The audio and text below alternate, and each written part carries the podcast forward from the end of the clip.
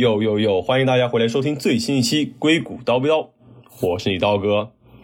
这期节目呢，我想跟大家聊一聊互联网，就是我们这个行业。但是呢，不是由我来讲述，而是我一位非互联网行业的朋友。因为我相信很多朋友都会对我们这行业有很多的幻想，特别是不在这行业中的朋友。而我的嘉宾朋友也是如此。这次呢，将跟大家一起分享他，就是他对这个互联网有很多的幻想，而这个幻想是真的吗？事实是这样子的吗？这是他将带来他的故事。好嘞，开始不如跟大家先做个简单的自我介绍吧。好。呃，谢谢刀哥。然后我的话是以前也录过两期节目嘛，然后我是在国内做咨询的一位搬砖人士，嗯，然后最近呢接了一个互联网的项目，所以这个就是我呃自告奋勇的来找刀哥录这期节目的一个初衷，因为呢就是看到了很多，又听到了很多，然后发现跟自己原来想象的确实是有很大的不同。然后我觉得啊，应该要把这样子的感受和经历分享一下给就是所有的听众们。嗯，就说好听一点是分享，其实上就是向向大家吐槽一下。真的是一个大型的拔草现场。就是我以前呢，就是听到很多，比如说什么九九六啊，然后什么的嘛，然后就觉得嗯，那也情有可原嘛，因为毕竟这个行业。它最近发展的还是挺好的，赚的多。然后辛苦一点呢，好像就是也没什么，反正是在赚钱嘛，就会有这样子的呃一些就是美好的念想。是。然后我们我们咨询顾问之间呢，也有一一种就是迷思，呃，大家都很想到时候跳到甲方的互联网公司去，就是捞金，翻身做主人。对，就大家一直都有这样幻想，所以当我。呃，接到说要上这样子的一个嗯某头部互联网公司的咨询项目的时候，我其实内心还挺激动的。我就觉得哇，终于被我等到了一个机会。我一想，哇，那到时候我到时候要跳槽，不是很稳吗？就很快乐，对吧？对啊。然后呢，然后我就信心满满的，非常快乐的出差了。然后到了北京的第一天晚上，就加班到了十二点多。我的天！然后我的内心就有一点崩溃，在那个时候。然后这个地方说一个小插曲，就是我们来到这家公司呢的第一天，就发现他的那个大堂里面放了一个这个公司的呃那种形象，卡通形象，吉祥物。就其中其中一对其中一个吉祥物就是一个秃头大叔。然后 然后我们当时看到那个秃头大叔，就说这个难道是在为就是所有公司的那个程序员们？祈祷吗，就是说大家以后变成秃头大叔，公司也不会抛弃你的。然后就看着那个秃头大叔，结果那天就加班到了十二点多，然后就很崩溃。现实感受了一把可能未来要秃头的感觉。对的，就是这种感觉。然后呢，呃，那一天到了十二点多，那一周的接下来每一天都是十一点往后，反正就还蛮可怕的。然后当时刚刚上这个项目。有一个让我特别特别震惊的事情，就是我们跟客户约的会议很多都在晚上八点以后，这个就是 有点颠覆我的三观，因为我以前接触的其他的那个甲方，就其他行业的客户，他们都不大会加班了，就是我们可能会加班，乙方可能会加班，但是甲方并不会说他陪着你一起加班，就他也不会有这种需求。他也不会想要晚上来给你开个会，对吧？但是在这边就是很很多跟客户的高层开会都是晚上八九点这种时间，就让我很惊讶。然后当时我们去找一个人，就他是反正就是级别也挺高了。然后他说他今天一整天没吃饭，已经习惯了。然后那个时候是晚上八点多，他说：“哎呀，现在感觉时时间还早，我们来聊一下吧。”然后聊到十点多。然后他一直没吃饭，我觉得你们这些人难道是来修仙的吗？就会有这种感觉，就真真切切感受一把九九六，其实还是轻松的。你说这都直接干到十二点了。对，我觉得九九六只是一个传说，实际的情况比这个更差。那就是零零七了。对，真是零零七，真太可怕了。还有一个点就是说，我们经常加班打车的时候，那晚上十点才是高峰期。就晚上十点，你在那个那个他们公司门口打车打不到车了，大家都下班了那个时候。对，因为很正常，就是很多国内的互联网公司，然后就是比如说九点、十点之后，他们才会允许打车报销，所以真的很多人就是为了打车报销。哦对，然后当然也有包括他们可能本身也很忙，所以就会忙到很晚，然后这可能很多人比如说就干到八九点了，想想可能再干一个小时就能有报销了，他们就多又多干一个小时，嗯，就还蛮经常有这样的情况的。对，嗯然后我也有一些非头部公司，但是一些新兴公司的朋友，他们就是真的每天就是十一点到十一点，就是他们的正常的工作时间。对，所以所以说，你能碰到一个就是什么八点多跟你开会的，他们可能就是正常认为这就是正常的工作时间吧。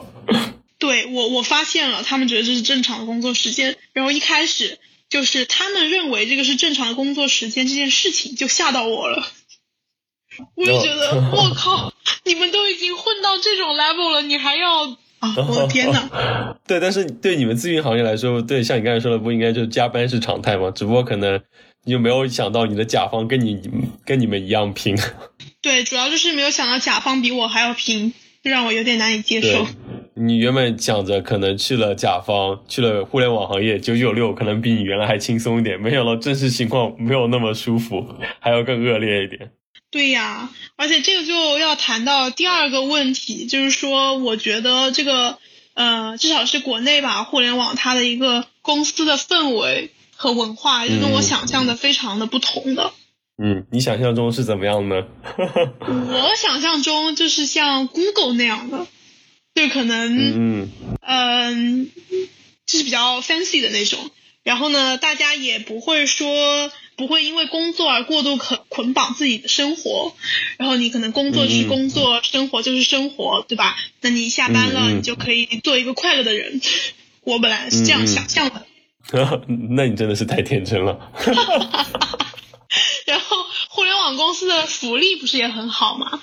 我就觉得，你看这福利又好，这个公司呢它又比较扁平化，然后呢也不会有一些、我们之前不是聊吗？就是不会有一些莫名其妙的下班之后的应酬或者怎么样的，我就觉得还挺好的，比较单纯，很简单嘛，很快乐。嗯，就是本来我是这样子去想象这个这个互联网的一个氛围和文化的，但是呢，来到了我现在这个客户这里呢，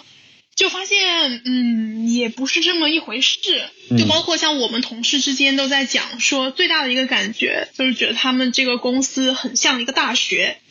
嗯，因为他们所有的事情都可以在那个园区里面发生，就你吃饭也在园区里，然后园区里还可以按摩、剪头、嗯。洗衣服，对，然后运动、打台球，然后反正什么东西你都可以在这个园区里面完成，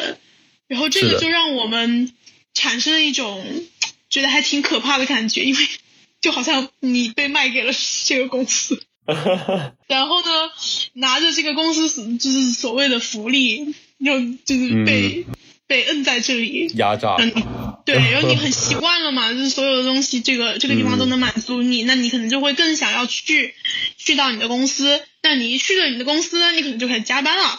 对吧？就是这种这种循环，让我们觉得还还蛮那个什么的。可怕的。对，因为像我们就作为顾问的话，就老板比如说要让你加班啊，或者是呃老板说大家要一起去玩啊什么的，有的时候你会有一种嗯天然的比较抗拒的感觉，你就是很怕呃你的这个工作会侵入你的生活太多。就是自己对这个这个度和界限还是呃比较有掌控感的，就是说不希望他嗯嗯就是过来的太多。但是呢，我在这个、呃我们客户这里待久了，就有一种好像混在一起也没什么的感觉，就让我觉得 哇，我的天呐，你明白这种这种这种惊恐的感觉？我我大概能 get 到。嗯，就其实说实话，谷歌或者是我感觉可能国内就是从谷歌这些国外的公司学学过去的。是其实如果你去硅谷的这些大公司的总部，其实都是类似的，像谷歌、Facebook 之类的，他们就是会把所有的园区就是能提供所有服务，除了睡觉之外，你所有的事情都可以在园区里解决，甚至比如说指定的日期会有移动的牙医，就是那种一辆车开过来，在那个辆车上可以看牙，或者一辆车开过来，在上面可以理发，你就会包办几乎你生命中除了睡觉的其他任何事情。然后这其实我觉得应该是相当于从这边学过去的，但我觉得，我觉得站在程序员的角度来讲，其实很多人，其实包括我，就。本身不会抗拒这件事情嘛？其实你的确会觉得很方便，你就你不需要考虑其他事情，其他事情公司都提供给你了，你只需要认真上班。但的确，就是我有时候也会想，就是像你刚才提到的，就站在你的角度，你会觉得你好像就是因为公司提供你各种各样的福利，你会觉得啊，待在公司里好舒服，你会更愿意留在公司。其实变相其实默默的被。公司压榨了，你是愿意会花更多的时间，但是因为在 Google，比如说，我觉得国内也是，就不会付，很少会付加班费。那么你其实你超时工作，其实就是白白给公司干。对，而且另外一方面，就像你刚才说的，就感觉其实公司侵入到你的生活中的方方面面，有时候就觉得啊，好像就是因为程序员很多人都会觉得很省心，于是就觉得很自然。但另外一方面，就感觉你其实就有点跟这个公司绑定了，你就很难有时候跳出来。对对对，我就觉得也能理解你说能感受到有点恐怖的感觉。对，因为我我们的话，就是可能我们在进入这个行业之前就已经知道他加班很多什么什么的，所以对这个界限就天然的非常的在意。就可能我不希望我的同事或者是我的老板过多的参与到我的生活当中。就当然大家关系还是很好，但是说我还是 always 会有我自己下班之后的时间嘛，就会有这种概念。但是呢，在在这个我们客户这里，你就完全体会不到这种界限的感觉。举一个例子呢，就是说，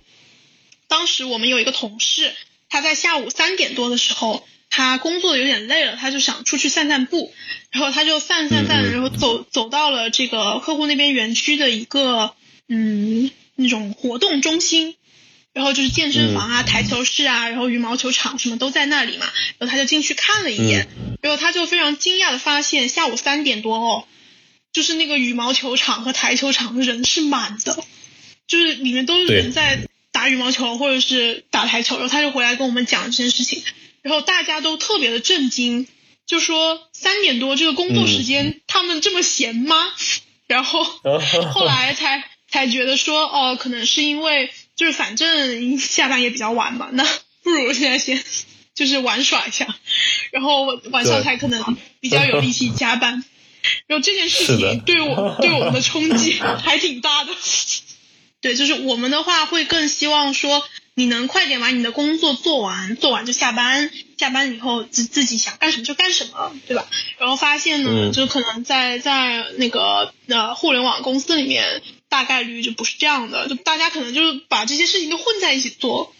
所以就挺不一样的。对，但是这又说到，我觉得中美可能。不一样的点，虽然说我们刚刚提到这个硬件福利都比较相像，但是呢，就是在其实在美国这边，就是互联网公司，比如说刚才提到谷歌、Facebook，如果你去他们的活动室三点钟去看，其实也都是人。但是在中美关系不同的，就是你感觉在美国还是仍然会有上班跟下班的界限，下班的时候很少很少会有人再去聘你去联系你去解决一些问题，然后大家可能六七点左右也都会走了。但是呢，就相当于说这块你三四点去健身的时间，其实也是在你正常的工作时间里面。但是就是公司也都是怎么说，expect，就是说认为是你可以用这段时间去放松你自己，从而可能提高你其他时间的效率。但是感觉相对于国国内的来说，就像你刚才提到，这时间界限就变得很模糊，就大家可能就或者说这个时间上班的时间就拉了更长，然后他们可能的确就需要通过。中间去放松一下，来调做一个调剂，或者说刚刚你刚才说的，反正都要加班到那么晚，那不如中间来多抽一两个小时来休息。嗯，对，就是这个工作时长吧，或者像这个模糊程度，这个中美之间还是的确有不同的。嗯，是的，是，而且就是说，我们还会觉得。就是我不知道在你们那里会不会有这样子一种现象，就是你你比如说你去食堂吃饭，然后扑面而来的全是穿着裤衩和拖鞋的男的，然后你就会觉得，嗯，我们还见到有人穿酒店拖鞋，我就是在在在食堂里面穿酒店拖鞋，然后看着都觉得，嗯，大家会担心他会不会摔倒，你知道吗？然后，然后让我们很惊讶的是，我们的客户就是这个公司的高管，他们也穿拖鞋。嗯 然后我们当时有一个合伙人，他就是那天去汇报，然后我们那个合伙人呢，就偶像包袱比较重，他他每天就是见客户都要穿那个西装马甲三件套，然后他就这样去了。去了之后，我们的客户说：“你下次别这样了吧，看得我们好紧张啊。”然后从此之后，他就只穿 T 恤牛仔裤。嗯嗯嗯，这个中美都差不多，就我们这个行业的确，就比如说跟金融或者是咨询，我们传统意义上可能比较精英的阶级来说，或者说精英一点的行业来说，我们的确就不太注重衣着，因为不是国内也经常开开这样的玩笑，说程序员三件套，反正就是说，比如说就喜欢穿冲锋衣、格子衫、牛仔裤之类的，但实际就是这样。我之前就是在加州，或者说就是在硅谷那块的时候，可能没有像国内那么夸张，但大家也是穿着比较随意，也也经常会穿短裤、hoodie，然后拖鞋就来上班了。就的确就个人形象就不是特别在乎，但其实也看城市，的确是这样。就比如说在纽约，大家还是更会。注意自己的着装了，你就明显能看到穿衬衫、穿长裤，以及就是把自己打扮的精致一点的比例就升高了。对，但的确就是可能我们行业就是的确不会过于注重外表，因为我觉得这也跟 CEO 的风格很有关系吧。因为当时很多人创业，他们都比如说都还是学生，或者是就是就是从那种没有说非常精英的文化出来的，就是说他们就不会去过于注注重外表，而且可能。比如说，我们也不需要去见客户，大家就是互相之间见，是不是？也不需要说为了取悦对方穿的很好看。对，我觉得这可能也都是我们行业的一个情况所导致的，大家穿衣比较随意吧。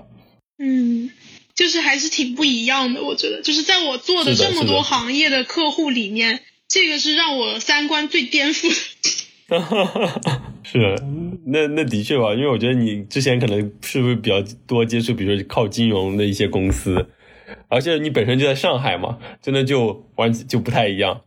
我之前可能做的比较多的是那种大型的外企和大型的国企，嗯，所以跟这种互联网公司，它肯肯定就是还是存在很大的差距的，嗯，对。然后大型的外企呢，就是比较是符合我们的那个。那个工作习惯嘛，因为我们公司也是外企嘛，所以这个就没什么特别的呃感觉。然后国企呢，就大家不管怎么样耳濡目染，也会对他们的这个做事的风格什么有一些了解和认知。但是互联网这个真的是 刷新三观，是的，有一种 对，有一种打开新世界的感觉。嗯，而且你这里说外企还得 exclude，就是互联网的外企，就比如说谷歌。其实，其实我有去过我们国内谷歌在上海的 office，其实大家穿着也比较随意，但就没有你说的那么夸张，还是会稍微好一点吧。但是就我朋友跟我说，我也注意到这一点，就是因为 Google 在上海的 office 是在上海环球金融中心，然后那里其其他基本上都是金融公司嘛，然后他说坐电梯的时候就很明显能看出来，这个是谷歌的，这个是搞金融的，就看谷歌的员工可能就是。穿的比较随便，然后背个双肩包，就可能是格又是格子衬衫什么之类的。说嗯，这个肯定是谷歌的，就还是的确能一眼看出我们行业和其他行业的人。但是还是回到那句话，就是可以能赚钱，就总归是好的，对吧？但是就是说，可能在在我之前的想象里面，对这个赚钱以及它附所附带的这个。代价也好，或者说你要做的事情也好，没有这么清醒的认识。你就主要是对这个对这个工作时长和工作环境 没有正确的认识。对，我觉得工作时长真的太可怕了。然后另外一个的话，就是像我们接触的这个客户群体里面，他们比较多人都是高管嘛，那我们就觉得说，这个高管和他们下面那些真正干活的人。完全是不一样的风格，就是干活的人还是勤勤恳恳在干活的，但是呢，这些高管之间就会有一些比较复杂的东西存在了，所以就是这这一点上的话，我们也会觉得说，就其实这个互联网公司它也没有我们想象中那么的扁平，你明白我的意思？嗯嗯。就是它可能很多东西是不会传导到下面做事的人这一层的，然后做事的人就会觉得、哇，我们的公司好有前途，我一定要为这个公司卖命。但是，就是如果你看就是高层的人他们之间的一些事情，然后包括整个公司它经营的一些状况的话，就还是会有一些。就如果我是在这个公司工作的人，我知道了他们有这样子的一面的话，我应该会觉得非常的有一些别样的感觉。伤心难过。对，就跟我想象的很不一样。嗯嗯，但我觉得这可能都差不多吧。就我们行业虽然说可能可能稍微扁平化一点，但是往上了之后，到了 manager 之后，就是到了经理级以上，其实大多数的工作还是跟人打交道嘛。那所以说，就那那一套东西总还是类似的。是的，而且我觉得在互联网公司的这个、这个冲突真的还蛮有意思的，就是一个比较典型的现象。呃，整个互联网行业，我觉得就几个角色之间它的冲突都挺明显的。就比如说做研发的人、嗯或者是码代码的人，都觉得自己在创造一些技术，很牛逼，贼牛逼。对然后 没错，我如果我不创造出这些产品，你公司连卖都没得卖，你搞什么，对吧？然后呢，那些销售 面对客户的人就会觉得，你虽然码出了那么多代码，如果不是我帮你去卖，那你写代码有什么用？然后后台的人呢，就会觉得你们花了好多钱啊，但是你们都不赚钱，你们到底在干什么？就是挺挺复杂的，对吧？因为你有很多不同的利益方，然后你要去看他们之间怎么样平衡什么的。对。但你说的这的确是我们这个行业的几个情况嘛，就嗯就比如说程序员说啊，这个东西很重要，我一定要做。然后比如说 PM 说哦，我觉得这个用户需要，我应该做这个，你这个做的不行，重新再来。但的确就像你说说的，就是这个公司大了之后，其实各个层面对一个同一个问题或同一个产品的认知都是不太一样的。但我感觉可能是不是其实也可以外推到其他的行业，其实可能也都或多或少会有一些类似。我觉得其他行业他们可能就是这个程度稍微，就肯定这种现象是有的，但是这个程度稍微轻一点，是因为大家都觉得这个东西它最终要赚钱才是好的，嗯，对？吧？那嗯我反正我们这家客户，你可以看到的一个现象就是，写代码的人根本不 care 赚钱，就是金钱如粪土。是，就怎么说，也不能说写代码人完全不看重赚钱这个事情吧。比如说，就是做广告的人会吐槽其他组说啊，你们都是只知道烧钱，只有我们广告组是最重要的，因为我们是给我们公司赚钱的。就有时候他们会有一点，就是这种有一点点优越感，或者是这种正，也不说正义感，就觉得自己是为了这个公司存亡而做了很重要的事情的。但其实你要就是分开来看，其实每个部分都很重要。如果产品组没有这个产品，你根本没有根本就没有地方卖广告。然后如果像你刚才说的，sales 不去卖，可能很多人都不知道我们这个产品；如果 marketing 不去投广告，可能 user 都不知道我们有这个东西。对，所以说，互联网的确是一个非常复杂的，怎么说，有很多个工种参与其中。就比如说我，可能我平时要打交道的人，就包括产品经理、数据科学家，然后 UI UX 就是做设计的，还有比如说各种老板、manager，的确就可能比较复杂，需要各个部门协调合作。对，是的。所以我我觉得哈，就是可能有一些人会有一种迷思，说我作为一个写代码的，我可能不要那么善于跟人打交道也 OK。但我觉得这个就是它只成立在你的工作年限小于一定的时长之内，嗯就到了一定的 level 之后，你这种事情其实。我感觉在互联网公司反而对一个人的这种要求还更高一点。对，我觉得这个事情看吧，就的确像你刚才说的，就是可能或者说理工科都是这样，前几年你都只需要做好你的技术。如果你未来想做老板，那么你再往那个方向去转型，然后你总是有两条晋升路线，一条是一直做技术，一条是转管理岗。然后这个其实在美国这边非常的明显，你就是我有些白发苍苍的同事，他们就并不是老板，他们就是程序员，他们就是可以一直做这条路，一直做的很高。嗯，但其实就是再说另外一方面，就是国内可能有很多人很难说一条技术做到头吧。就毕竟很多其他行业，比如说可能建筑或者医生、律师，他是吃经验的，就是你经验越多，嗯你越可以在这条路上一直做技术做下去。但是程序员行业就是互联网行业，有时候还是稍微有一点吃青春饭，因为就是我们行业更新的太快，你的经验是有用的，但是你可能你经验有用的这一块内容已经被翻篇了，已经有新的工具、新的语言进来了，如果你不更快的去更新自己，你有可能就会被新人淘汰。这就是为什么国内可能会有一些对程序员会有年龄要求，或者说很多。时候甚至都有这样的说法，你到了三十五岁不能转管理岗的话，你很有可能未来路会很艰难，或者可能很容易会被裁员。嗯，对我们我们也是差不多有有这样子的观察，就是会觉得说应该鼓励呃程序员们尽早的去思考自自己的职业生涯的多样性，就不要老是盯着一种路，觉得自己以后一定能走成那样子，因为就是不现实嘛。那可能说。嗯，大家比如说你想做技术的，那你就要思考这个青春饭它的它的风险，那你怎么样去对应应对这种风险？那如果你是想做管理的，那可能你比较早的时候就要开始跟公司的各个部门多打一些交道。就这种这种东西的话，我我们觉得哈，就是公司还是应该要引导一下，但是就是没看到他们在做这件事情，就会觉得嗯嗯，有点那个。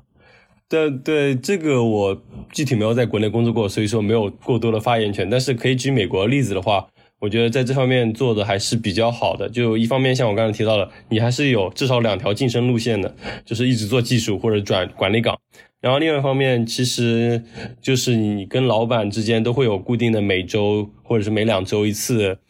就是对谈。然后就其实你的职业发展也是一个比较重要的话题之一吧，就是。你的老板如果能帮助你比较好的做好职业发展，对他来说也是一个，比如说好评的一个加分项。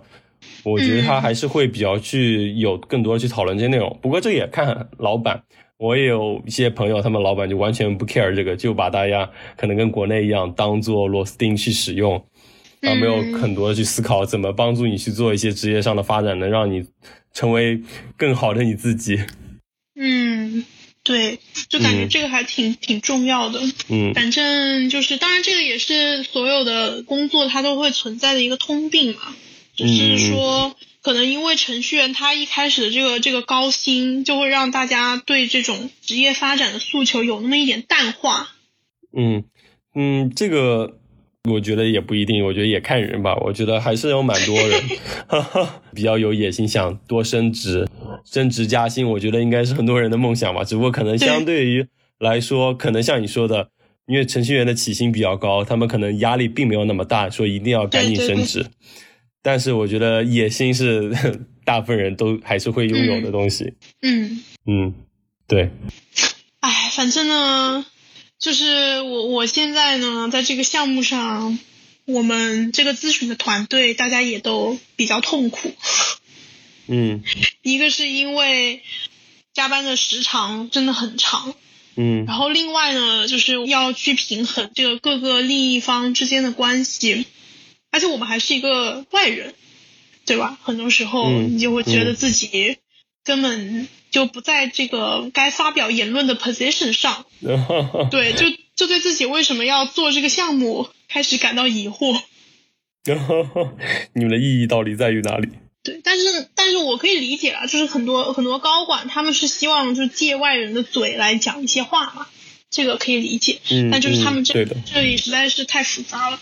对，每天大家都在希望这个项目能够快点结束，早日回归正常的生活。哈哈，就感觉这两个月的工作体验，已经让你们把对互联网的印象从天堂直接拉到了地狱呢。是的呀，我我我某一天发了一条朋友圈，就大概是我做这个项目的第二个星期吧，然后那天加班到了一点多，我们回家的时候已经快两点了。然后我就发了一条朋友圈，就拍了那个那个秃头大叔的那个 卡通人物，说互联网的梦彻底破碎了。怎么办呀？你们以后都没有奋斗的目标了，以后还想着跳到甲方，跳到互联网公司，翻身做主人，然后会过得美滋滋。没想到事情并不是这样的。对啊，没想到事情比我想象的复杂多了。是啊。但我觉得这也是一个怎么说很好的体验吧，你又摸清了一个行业。是的，是的，就这个机会还是挺难得的，但是过程真的太痛苦了。梦想破灭的过程对谁来说都不是一个舒服的过程。然后，然后特别是可能你每天吃完饭，然后加入到这个拖鞋裤衩的人群当中，大家一起在那个 园区里散步的时候，你就会有一种嗯，这真的是我想要的吗？不是的感觉。我为什么在这里？对。对，我觉得挺好的。就通过借助你的眼睛，就是我们可以来探讨一些可能我平时也没有太注意的一些点，就可以看到就是怎么说我们行业的一个真实状况嘛。就在你眼中的我们行业的一个状况，然后我也进行了一些辩解。总的来说，可以给我们的听众朋友带来一个可能相对来说更加全面的一个认知吧。就是如果能引发一些思考，就是已经特别特别好了，对吧？对。能给大家带来一点新的思考或者一个新的角度，那就是我们这期节目最值得的一件事情了。对的。然后这个行业到底是天堂还是地狱，就看大家自己来亲身体验了。那么我们这期节目也就到这里了，多谢 y 的分享，我们下期节目再见啦。好，谢谢大家，拜拜。